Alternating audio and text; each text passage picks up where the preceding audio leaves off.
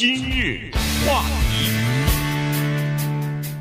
欢迎收听由中讯和高宁为您主持的今日话题。法国总统大选呢，昨天已经结束了哈。根据现在初步出来的统计结果呢，是马克龙获得了连选的胜利。这个是法国二十年来第一位总统获得了连任的成功啊。因为从这个事情上可以看得出来，其实在法国当总统啊。是不太容易的哈，因为一般来说都是一一个任期到了以后呢，再选连任就没法选上了。你看这次的大选，就是初选的时候，就是第一次投票的时候呢，呃，法国的前两位总统的代理人也都出来选来了，结果都是呃得票率都没有超过百分之五就下去了哈。就是说，实际上政治人物的这个影响力在法国呢，说实话是并不是很大的，因为你只有。担任一届呃总统的话呢，他呃下面的势力和影响力还没有造成，但是这个年轻的马克龙呢，居然获得了一次成功。所以今天我们跟大家讲一下，因为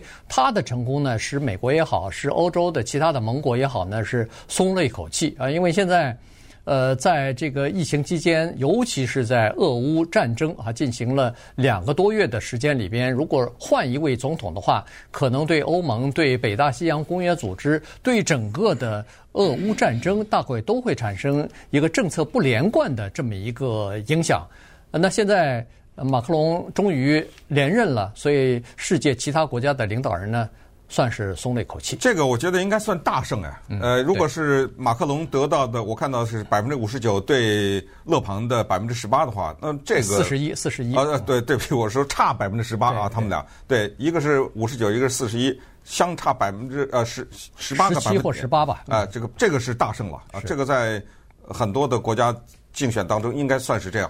我们来分析几个原因啊，是什么原因让马克龙大胜？实际上他可以胜得更多。其实呢，我在法国因为有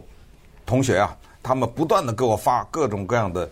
竞选 啊各竞选的资料，所以我等于也小小的摸到一点法国选举的脉搏，而且都是一些对法国的文化呀、政治相当了解的人，他们写的分析文章也不是说那种辱骂性的哈。比如说我是站在一个立场，我就骂另外一个人，就是你只要是你的政策全是错的，他也不是啊。所以这些文章读起来呢。能够学到很多的知识，就是因为其实法国人对马克龙还是有不满。还记得黄马甲运动吗？对，没错，那不是发生在他的期间吗？对不对？嗯、老百姓把埃菲尔铁塔都差点给烧了，对不对？嗯、所以他还是不满的，人们对他有一种某些程度上的不满。可见，就是这个国家做总统也确实是非常难。但是呢，他的这一次胜利啊，有几个可以说是决定性的原因，其中呢。这个俄罗斯乌克兰战争啊，帮了他一把，这个是等于间接的哈，或者是直接的帮了他一把。到这个话的意思倒不是说这个战争是好事儿，但主要就是说这个战争的打响呢，大家还记得当年还没有入侵的时候，他是飞到了莫斯科啊，对，跟普京面对面在那儿坐着，他扮演起一个什么角色？他扮演起一个领导者的姿态，这样的姿态出现在莫斯科，就是说世界上这么多国家。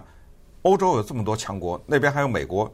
拜登没坐你对面吧？嗯，对不对？哎，我坐在你对面，我在这儿跟你劝，当然是以失败告终，但是他这种姿态表现出来，就是好像间接的传达是我是老大，要谈什么事儿，对不对？啊，我代表这个阵营跟你那个阵营来谈，这个姿态呢，使他觉得好像在危机当中发挥了作用，这种感觉吧，至少，所以让民间觉得投票呢。在一个国家处在战乱的时候，尤其是当中有敌人出现的时候呢，他们不怎么愿意换。第二个主要的原因就是经济，在疫情期间呢，它的表现还是不错的。对，它实行的一系列的税务方面的也好哈，劳工方面的这种改革，让法国人看到了他们失业率的降低，让法国人看到经济的乐观的前景。这东西其实特别的重要，你知道吗？那当然。哎，所以。这个也是一个相当主要的原因，还有一个就是刚才说的俄罗斯乌克兰战争，帮助他是他的竞选对手的最强的那一个，就是勒庞是吧？叫对，他呢麻烦，他在早先说过赞扬普京的话，这下他付出代价了。对，敬佩普京啊，对对。那么这个呢，可能让他失了一点选民啊，因为有一些选民，呃，也不愿也不见得就是完全支持。这个马克龙的政策，完全支持马克龙。但是问题，他们为了防止 Le Pen，就是刚才说勒庞上台，那他们就把票投给了马克龙了。所以呢，这是另外的一个原因。其实，其实德国的总理默克尔，呃，后来退休啊，从政坛离开，实际上间接的也帮了马克龙的忙，是因为原来在欧洲，不管是在欧盟也好，是在这个北大西洋公约组织 NATO 也好呢，实际上。呃，德国应该算是老大啊，因为默克尔在政坛这么长时间，十六年，呃，所以他经营了这么长时间，再加上德国又是欧盟里边的第一大、欧洲的第一大经济体，所以这个默克尔那个时候算是欧盟和北约组织的一个代表人物，在欧洲的代表吧，至少是。可是他一退以后呢，这个肖茨上来，肖兹上来以后呢，好像没什么存在感哈，这个 这个人上来以后。几乎是默默无闻，在国际呃这个舞台上呢，好像他的这个分量感觉上还还不够的这个样子哈。所以呢，你看，再加上这次的俄乌战争呢，德国又非常尴尬，处在一个很尴尬的呃地位上，因为他们对俄罗斯的能源的这个依赖度是最高的，这就决定了他们对乌克兰战争方面。不愿意谴责呃这个俄罗斯啊，不愿意发一些武器，一开始不愿意支持一些武器啊等等，采取的都是一些防御性的，或者说是呃一些呃这这也没错啊，因为他考虑到自己国家的利益啊等等，花了那么多钱几百亿投资下去了，北溪二号突然现在关闭了，无限期的推迟了，所以这对这个德国来说呢，呃都都不是什么好消息。再加上他这个领导人在这种情况之下也没有办法站在这个。道德的制高点去指责别人去哈，所以他默默无闻以后呢，哎，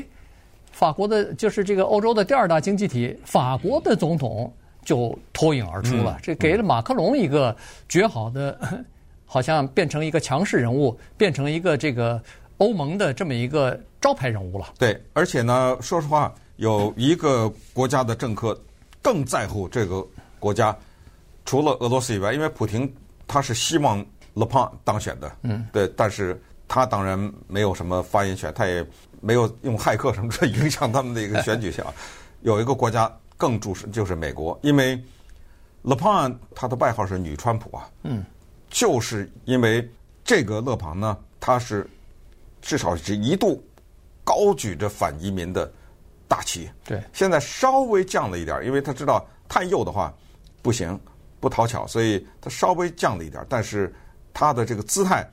他的骨子里大家是知道的，他也是反欧盟的一个人，嗯，他也是反北约的一个人，他反北约原因可能跟 Trump 还有一小点不一样，他说呃我们干什么跟着美国混，因为美国一会儿打这儿一会儿打那儿，我们都是他的成员国，我们得帮啊，嗯，啊干嘛呀？我们。陪着他在这儿打仗啊，所以他是这么一个一个姿态啊，政治上的这么一种理念。还有就是，当然，他对于法国这种伊斯兰教啊的越来越多的这些难民什么的进入，我们知道，在过去的十几年啊，法国发生了几次大型的恐怖袭击事件，对，包括不久以前的把一个高中老师头给砍下来这件事情，所以呢，让法国的右派和民粹的这一方面呢。就如这个啊，雨后春笋，就简直就是他们的疯狂的来袭。你想，你咱们看这个勒庞的选举啊，他这次是第三次选总统了，你会发现这么一个有趣的现象：他每一次他的支持率都比上一次高。对，啊，每一次都尽管他当不上，但是每次都高。这次好像多了百分之七吧，比二零一七年。所以这是他的情况。所以我不知道五年以后他会不会再选，但是。五年以后，端看法国这个国家的表现了。嗯啊，如果还是那么，假如说啊，有什么恐怖袭击啊、乱糟糟的话，那他还会出来。我觉得，没错。他今年只有五十三岁啊，所以再过五年也不过五十八岁，还是可以选的。马克龙四十四啊，呃，对，但是马克龙，呃，但是他只能选两届吧？啊，对，哎，应该是只能选两届。就这次就是最后一次。这次如果选了以后，他也基本上没有什么后顾之忧，也没有竞选的压力了。呃，那就看他这个第二个任期，呃，到底表现的是如何了。所以，呃，这个你可以想象出来，原来这个勒庞在就是勒庞要出来竞选的时候，大家都以为这是个笑话。原因就是说，在法国的总统选举当中，从来还没有一个极右派的人士当选的，所以一开始的时候他得票率是比较低的。呃，五年之前是百分之三十四，现在已经百分之四十一。你仔细想想，尽管输的挺多的哈，百分之十七，差得很，差距很大，但是这也表明，在法国里边有已经有将四成以上的人是支持他了，对，支持他的这个政策了，因为他在呃选举的时候他吃一个亏，后来一直到现在他耿耿于怀，就是第一，这个马克龙拒绝和他进行总统的辩论，呃，因为这个马克龙认为说自己。胜券在握，因为外交上面，他的法国的这个地位啊，给马克龙有一些加分的作用啊，所以他根本不需要讨论其他事情，光靠这个，呃，第一轮的投票就已经这个呃稳操胜券啊，至少是可以进入到第二轮，至少是可以了，所以他是这么个情况。但是呢，Le Pen 他就知道，在法国民众最关心的不是战争。而是现在的通货膨胀，而是现在的就业率和经济的问题。老百姓现在非常担心自己的生活成本逐渐的上升，退休年龄呃从六十二岁可能要推迟到六十五岁等等，民众不满意啊，所以呢，这是一个挺大的问题。所以他在竞选当中主要强调的是这些问题，他怎么来解决这个问题？还有他提出来的就是和当年川普提出来的一样。他提出来的叫做“法国优先”啊，所以呢，他的这个政策呢，显然得到了不少人的认同，于是他支持率才有大幅的提升。他自己在承认败选的时候也说了，这叫虽败犹荣。我们这个这次的投票，呃，显示我们也是胜利的一方啊。今日话题，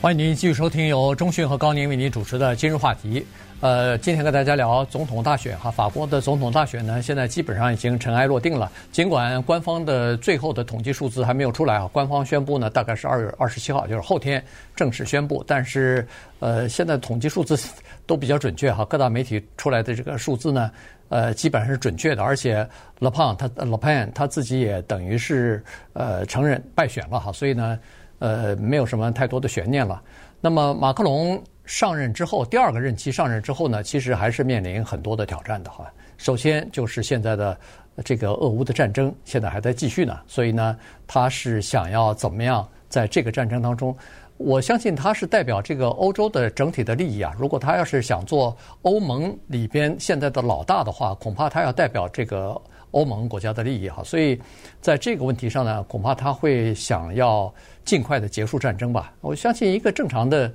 呃，一个正常的政治人物大概都会想要尽快的结束战争啊，因为这个战争拖下去对呃经济造成的损失，对人命造成的损失是没有办法接受的啊，这是一点。另外一点呢，就是法国还是要考虑到它的这个经济，但是现在情况是这样子，就是说通货膨胀啊，现在是全球性的，法国也不并不例外啊，所以现在法国的民众特别关心的就是自己的生计的问题。自己这个薪水没有增加，但是呃购买力逐渐的下降，这个问题，生活成本逐渐增加，这个问题呢，让许多的民众感到不安和愤怒，所以呢，他恐怕在这方面呢要做一些努力啊。尽管法国今年的经济成长是相当不错的，但是这次俄乌战争恐怕又会拖一点后腿哈，可能又会影响一些法国的经济成长率，所以呢，他在这方面要做点努力，恐怕。还要为了达到这个欧盟对这个成员国的要求呢，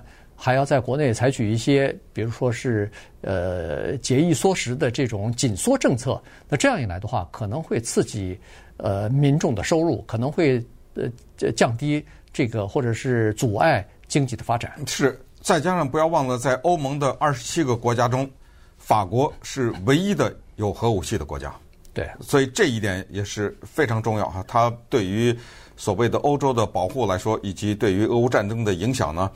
在这一个基础之上啊，是可以看得出来的。那么同时呢，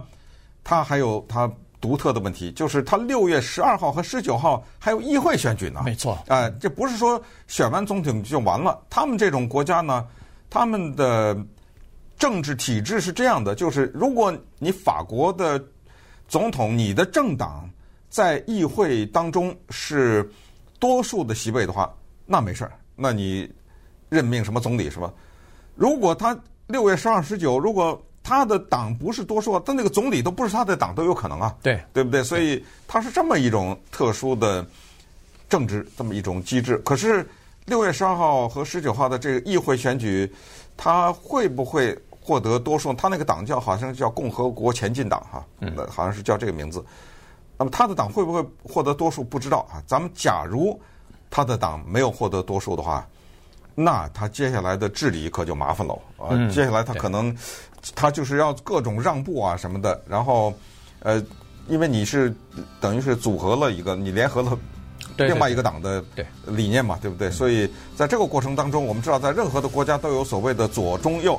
那他呢是可以说是非常中的这么一个人，哎，他曾经很左，是一个社会主义者，但是他不断的调整，不断的调整，又往中间靠了靠，反正你。